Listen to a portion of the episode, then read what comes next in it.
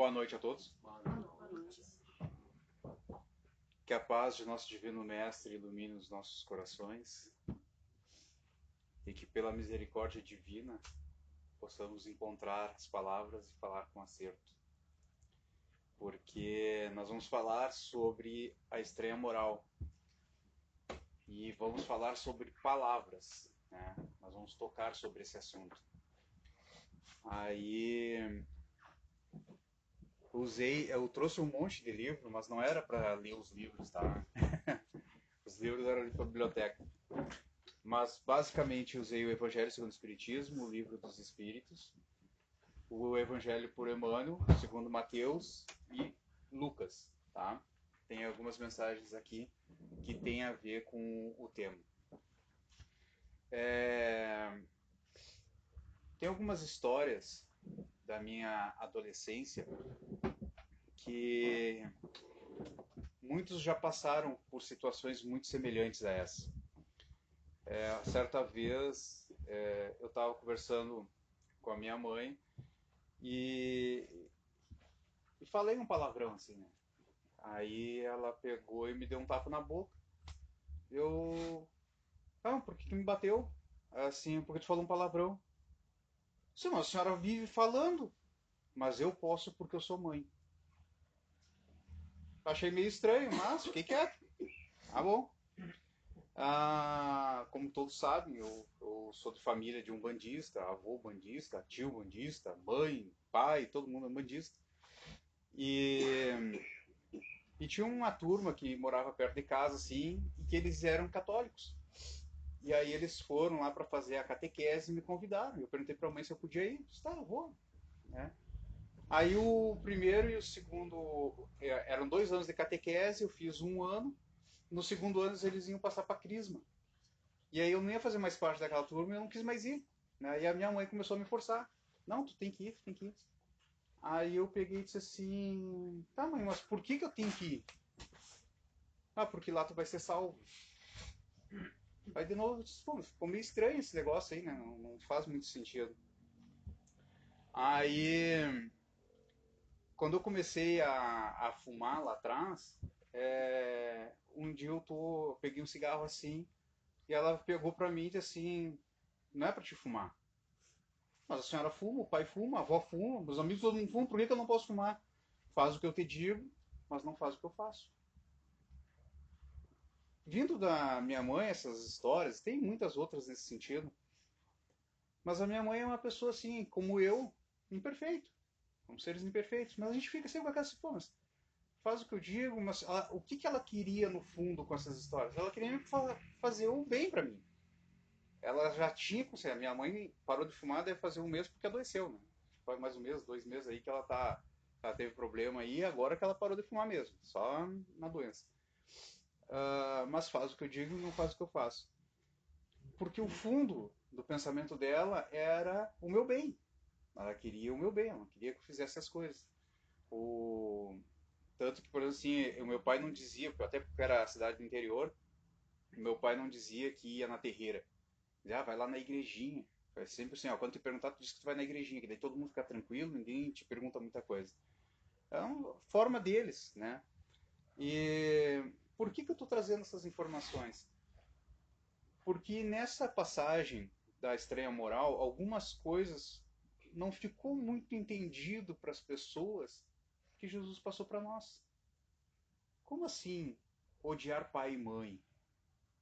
Hoje, poderia Jesus, que pregou o amor, amar o próximo, amar os inimigos, fazer o bem, a caridade, praticou isso, dizer que tem que odiar o pai e a mãe? Alguma coisa não bateu, né? É por isso que é estranha moral. Mas a gente tem que ir pegar lá o fundo, buscar a essência do pensamento. E, e é preciso a gente entender muito bem as palavras. Por exemplo, assim, autópsia. Todo mundo já pensou no que é autópsia, né? Uma palavra que todo mundo já sabe o que é. Lá antigamente, é, veio do grego e dizia assim: auto é si mesmo. E o ópsia é o exame. É o exame de si mesmo. mas nós associamos alguém abrindo o corpo de outra pessoa para fazer a autópsia. O que, que aconteceu com essa palavra? Ela teve seu sentido modificado, ela teve a alteração. Armário. Todo mundo conhece armário, né? todo mundo sabe o que é um armário. Mas já paramos para pensar na essência da palavra armário? Armas. Era lugar para guardar armas. Com o tempo passou para guardar louças, hoje nós usamos para várias outras coisas também. Então as palavras, com o passar do tempo, às vezes com mudanças de linguagem, acabam alterando o sentido e muitas vezes perdendo a força, a essência, a energia que ela carregava naquela acepção inicial. E odeia é uma dessas palavras. E foi anotado por Lucas, que diz assim essa passagem: Como nas suas pegadas caminhasse grande massa de povo, Jesus voltando-se, disse-lhes: Se alguém vem a mim e não odeia a seu pai e a sua mãe, a sua mulher e seus filhos, seus irmãos e irmãs, mesmo a sua própria vida, não pode ser meu discípulo. Nós temos que odiar pai, mãe, filho. E Jesus dizendo que deve odiar nós temos que compreender um pouco melhor. E por isso a essência de nós termos que estudar e nos aprofundar um pouco. Tem uma mensagem de Moacir de Toledo que diz assim: Reborbulha-me a ideia na cabeça, corre o sangue nas veias de meu pulso. Os ouvidos, por mais que me, me estarreça, guardam consigo os sons que eu mesmo expulso. Minha imaginação brinca, respiro, é o peito meu triste, convulso, e a razão pede para que não desça a sombra imensa do meu próprio impulso. Fulgura-me a visão da luz dos olhos, meus pensamentos voam sem antolhos. O coração prossegue imperativo, tenho fome de paz e de conforto. Se ontem eu fora estranho, vivo morto, sou agora, em verdade, um morto vivo. Porque também nós vamos conversar um pouquinho sobre deixar os mortos cuidar de seus mortos. O fundo do pensamento não foi bem expresso quando falou, foi pego a palavra odeia. E isso acontece de uma tradução para outra. Se nós pegarmos o Evangelho segundo o Espiritismo, embaixo nós temos aqui a tradução. Nesse caso aqui é de Mateus R. Camargo. Pegada a EFEB é uma outra tradução.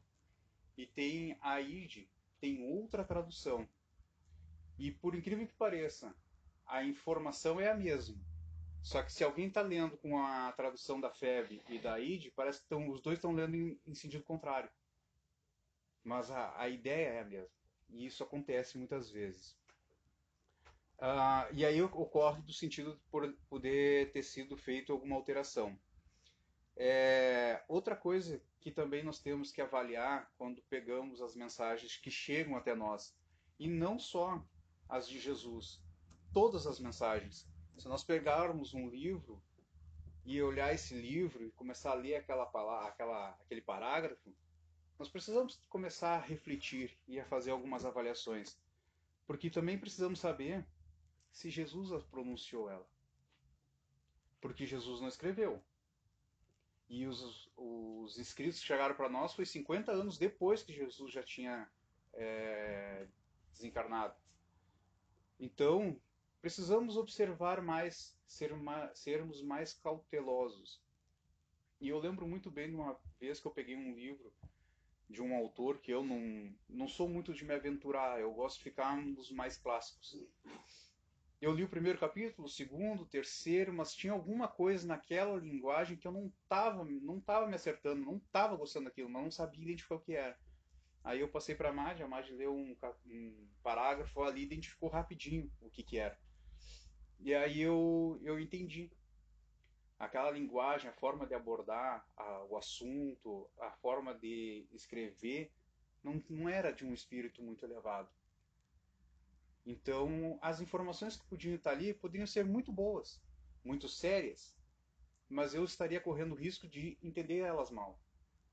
Então, a gente precisa criticar as coisas que chegam até nós, principalmente na doutrina dos espíritos, que nos exige estudo, leitura, compreensão das coisas.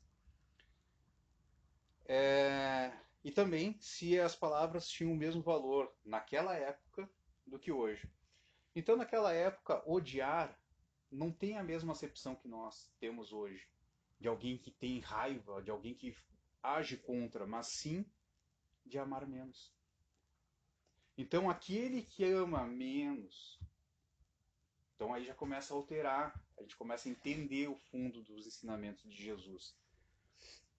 É, e aí eu vou ler. Se alguém vem a mim e não ama a menos seu pai, sua mãe, seu irmão, entendeu?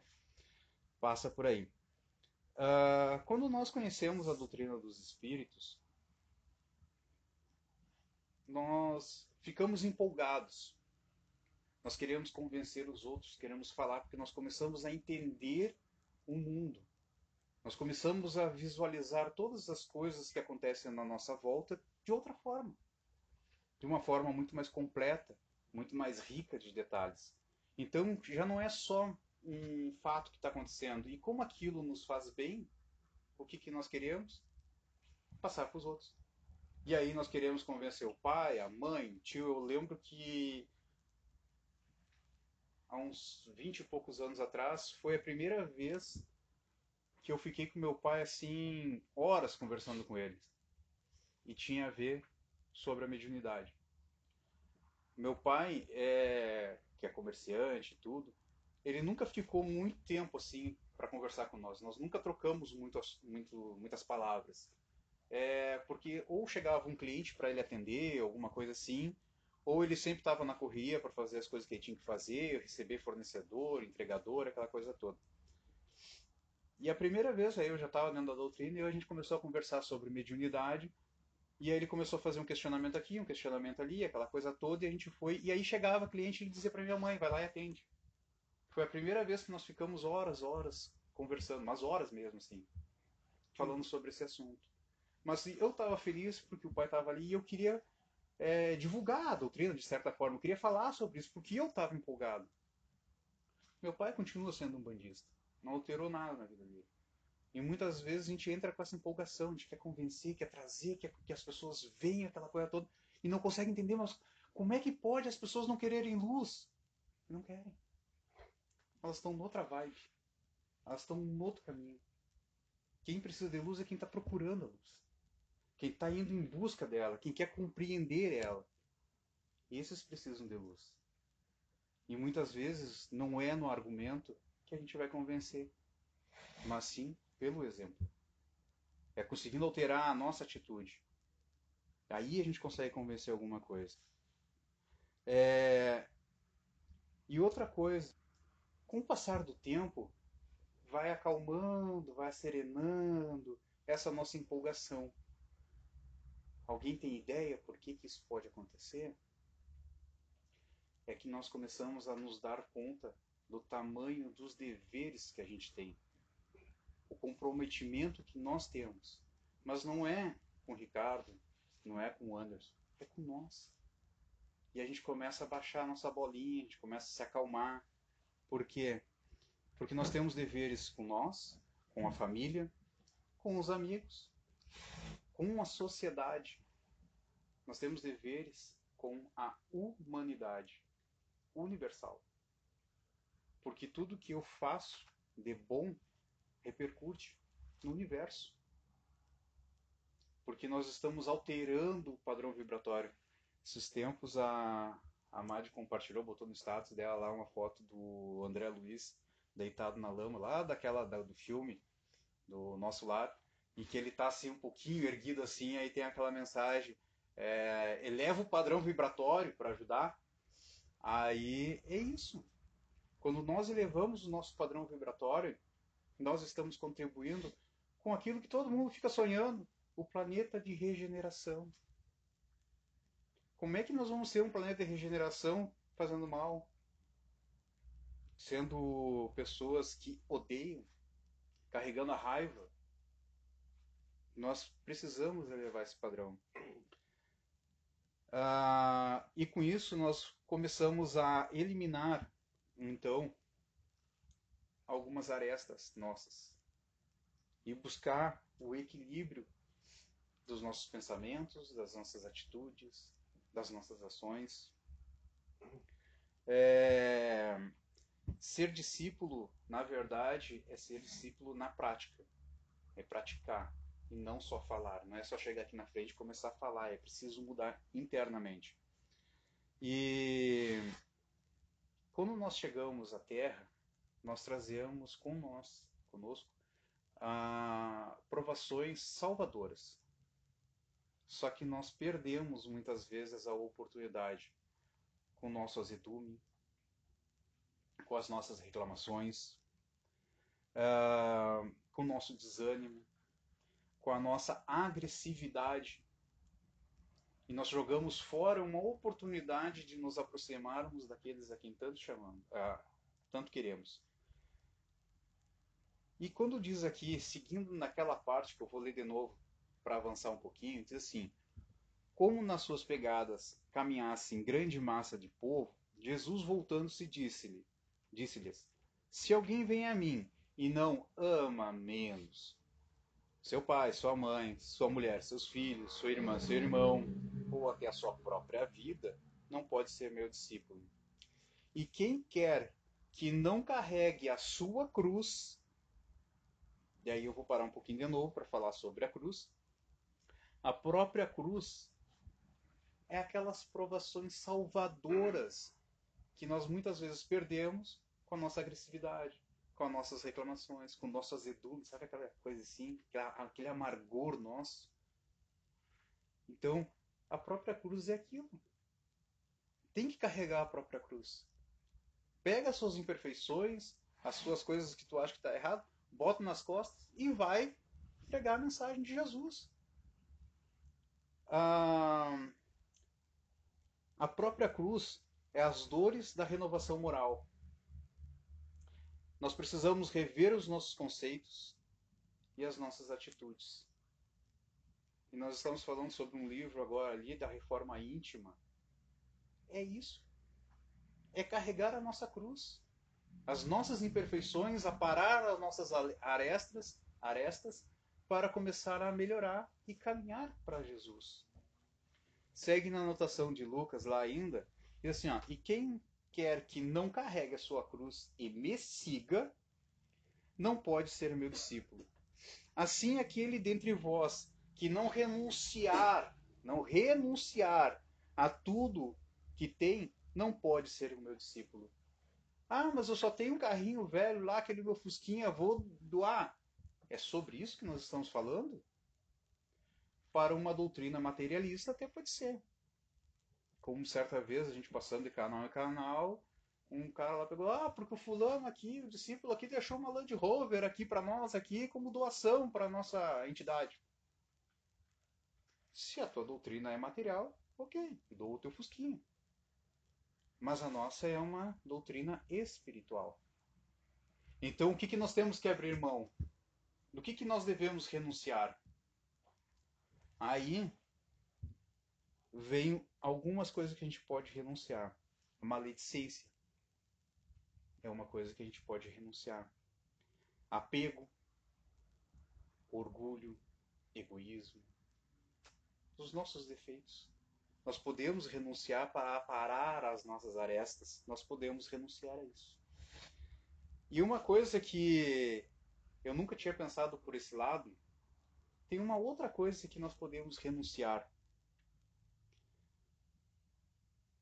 Quando nós nos encontramos no nosso caminho em gratidão, quando nós encontramos crueldade, a incompreensão naqueles momentos que nós estamos é, querendo convencer os nossos irmãos de que a doutrina dos espíritos é muito boa, tem uma coisa que nós vamos ter que renunciar.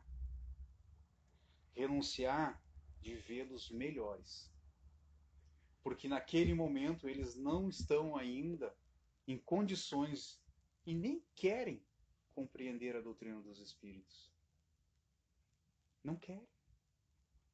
Nós vamos ter que renunciar a isso. Porque Jesus não pegou cada um de nós pelo braço e disse: é assim que tem que ser. Ele chegou, expôs e seguiu.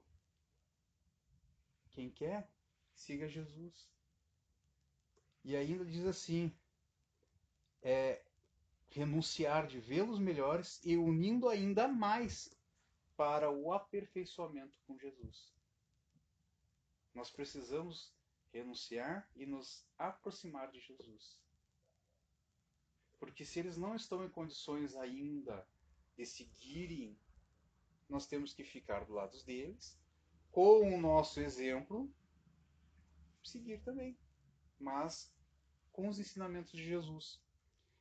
No lar tem diferença e rudez, precisamos permanecer junto dos entes para mais tarde encontrar o que terá mais afinidade.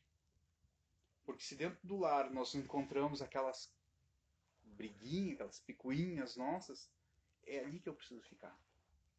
Porque ali está a minha cruz. E eu, às vezes, eu preciso renunciar de vê-los melhores. Como eu gostaria que eles entendessem. Eu gostaria, mas não entendem. Porque não é o momento. Seguindo aqui adiante, gente, normalmente eu trago uma folha. Vocês reclamaram do, da quantidade de livro. Ah, então tá. Mas eu não vou ler tudo, tá? Pode ficar tranquilos. E eu vou pular um pouquinho, mas eu vou lá para a parte que diz assim: deixar os mortos o cuidado de enterrar os seus mortos. E está anotado no Evangelho o respeito que os mortos se consagra não é a matéria que o inspira, é pela lembrança que nós podemos honrar os nossos irmãos, os nossos parentes que já desencarnaram. Não te preocupes com o corpo, pensa antes no espírito. Esse era o fundo da mensagem de Jesus. Porque a gente muitas vezes vai lá cemitério, faz todas as honrarias, coisa e tal, e está preocupado com aquilo ali. Mas esquece de fazer uma oração confortadora para aquele nosso irmão que desencarnou. Então, não é a matéria. Novamente, nós estamos numa doutrina espiritual. E a doutrina espiritual, ela vai nos relembrar de que a essência é o que vale. É, e quando Jesus diz ali, né, então, é, não se preocupe com o corpo, pensa antes no espírito e vai ensinar o reino de Deus. Vai ensinar, vai pregar, pega a cruz, leva junto, renuncia às próprias imperfeições. E tem uma parte que é bem interessante de nós pegarmos, que foi anotado por Lucas e por Mateus, que diz assim: Não penseis que eu tenha vindo trazer a paz à terra. Não vim trazer a paz, mas a espada. Quem está falando isso é Jesus. O mesmo Jesus que no momento que ia ser preso, Pedro sacou a espada e cortou a orelha do soldado. O mesmo Jesus que pegou, olhou para Pedro e disse assim: Pedro, embainha a tua espada. Não é meio incoerente isso? É porque nós não conseguimos entender o fundo da essência dos ensinamentos de Jesus. Não penseis que eu tenha vindo que eu tenha vindo trazer a, te, a paz à terra. Não vim trazer a paz, mas a espada. Porquanto vim separar o seu pai e o filho, sua mãe a filha, a sogra e o noro, a nora, e o homem terá por inimigo os da sua própria casa. Vim para lançar fogo à terra, e que é o que desejo, senão que ela se acenda?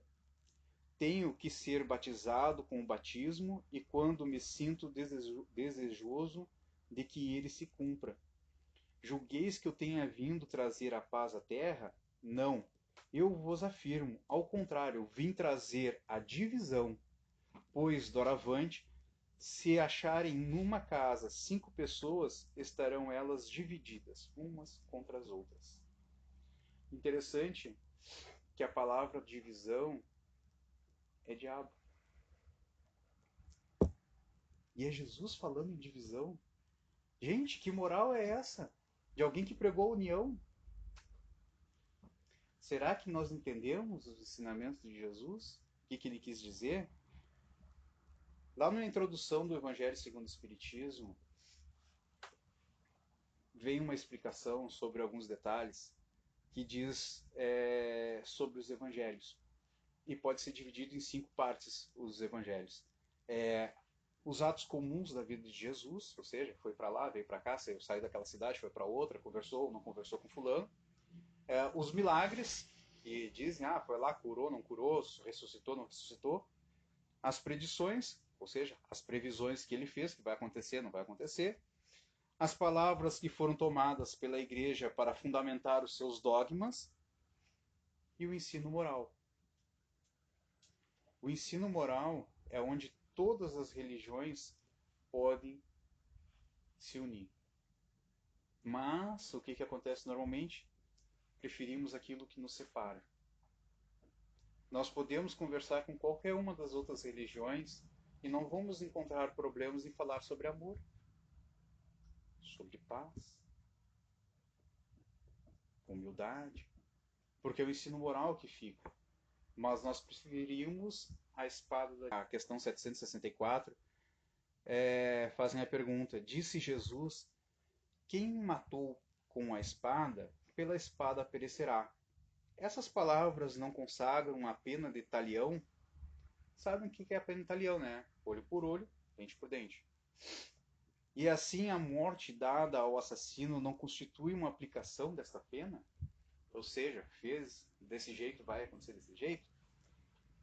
Resposta dos benfeitores espirituais: Tomai cuidado.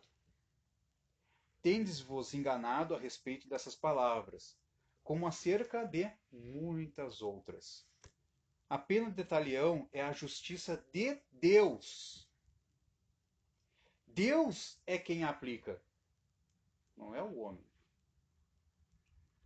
Todos vós Sofrereis essa pena a cada instante, sofreis essa pena a cada instante, pois que sois punidos naquilo que haveis pecado, nesta existência ou em outra. Aquela que foi causa do sofrimento para os seus semelhantes virá, aquele que causar a, o sofrimento aos seus semelhantes virá a achar-se numa condição que sofrerá o que tenha feito sofrer. E tem um outro detalhe que descompleto aqui para deixar mais ainda a pulguinha atrás da nossa orelha. Este é o sentido da palavra de Jesus. Mas não vos disse também: perdoai os vossos inimigos? Mas nós lembramos da pena de italiano. Porque nós ainda somos tão imperfeitos que queremos uma vingança. Fulano foi lá e cometeu tal coisa. Tem que sofrer. Sou eu que estou aplicando a pena ou é Deus? Mas quando diz assim, tem que amar os inimigos, a gente não gosta de lembrar dessa parte, né? Como a gente registra seletivamente o que nos é interessante e o que não é. Segue aqui ainda. É, e não vos ensinou a pedir a Deus que vos perdoe as ofensas, como houver perdoado? Mas isso a gente também não lembra. A gente só lembra daquilo que nos interessa que é a pena italiana, tem que sofrer. É assim que a gente vive. No livro Consolador, Chico Xavier, tem uma questão 304 que diz assim: Qual o espírito das, das letras? Não cuideis que eu vim trazer a paz à terra. Não vim trazer paz, mas a espada. E responde os benfeitores: Todos os símbolos do evangelho, dado ao meio que se desabrocharam, são quase sempre fortes e incisivos. Que é para que a gente lembre. Tem que ser chocante para nós, senão a gente vai acabar esquecendo. Jesus não vinha trazer ao mundo a palavra de contemporização. Ele não veio para agradar. Ele não veio para falar alguma coisa que todo mundo fosse esquecer, mas o símbolo tinha que ser forte. Jesus a contemporização com a fraqueza humana do homem, mas a centelha de luz para que a criatura humana se iluminasse para os planos divinos. E a lição sublime de, do Cristo ainda e sempre pode ser conhecida como a espada renovadora com a qual deve o homem lutar consigo mesmo, consigo mesmo, extirpando os velhos inimigos do seu coração. Quais são esses inimigos? Orgulho, egoísmo, maledicência, a cruz que nós devemos carregar para aparar as arestas, sempre capitaneados pela ignorância, pela vaidade. E o que, que nós entendemos por paz? nós vivemos num continente que praticamente não teve guerra, se comparado com os outros. Né? Praticamente não teve guerra. O que, que é paz para nós? Garantias exteriores? Se eu tenho uma conta poupança grande, né, investimentos na bolsa de valores, eu tenho paz. É isso que é paz? Aonde o corpo vai vegetar sem cuidados nenhum? é, ter servidores obedientes, satisfazendo as nossas vontades, porque afinal eu mando, eu não preciso fazer. Isso é paz? Apodrecer nos vícios, no ópio, na ociosidade, isso é paz? Isso é paz que nós entendemos aqui na Terra. Nós, homens, mulheres, mas a humanidade terrena que vive na matéria pensa e que é paz. Jesus disse assim: A minha paz eu vos dou, mas não dou como a terra dá. A luta regeneradora do conhecimento interior. A espada do conhecimento da revelação divina a batalha do aperfeiçoamento de si mesmo, o combate da redenção. Nós não devemos nos valer das frases da forma literal, porque nós não vamos compreender elas. Nós precisamos entender é o símbolo. E se nós vamos falar em símbolo, quando nós estamos aprendendo qualquer coisa, aqui na Terra mesmo, quando começamos a compreender, a nossa cabeça é tão fechadinha, quando começamos a compreender, parece que tem alguma coisa rasgando lá dentro. Até que chega aquele ponto que você entende isso. Essa é a espada que vem separando. Porque nós não compreendemos ainda os ensinamentos de Jesus, que é de amor, que é de piedade. O símbolo nós nos agarramos como se fosse de forma verdadeira. Mas é só uma simbologia para que nós pudéssemos gravar e não esquecer. E falando em paz, Alta de Souza tem uma mensagem que fala assim: Tanto roguei a paz consoladora durante os meus amargos sofrimentos, levando a Jesus meus pensamentos, que recebi a paz confortadora. Sentindo-me feliz, ditosa agora, nessa passagem de deslumbramentos, onde terminam todos os tormentos que inundam de amargor a alma que chora. Jesus, doce Jesus, meigo e bondoso, quanto agradeço a paz que concedestes ao meu viver tristonho e doloroso. E desse lindo oásis encantado, canto de luz dos pássaros celestes, bendigo o vosso amor ilimitado.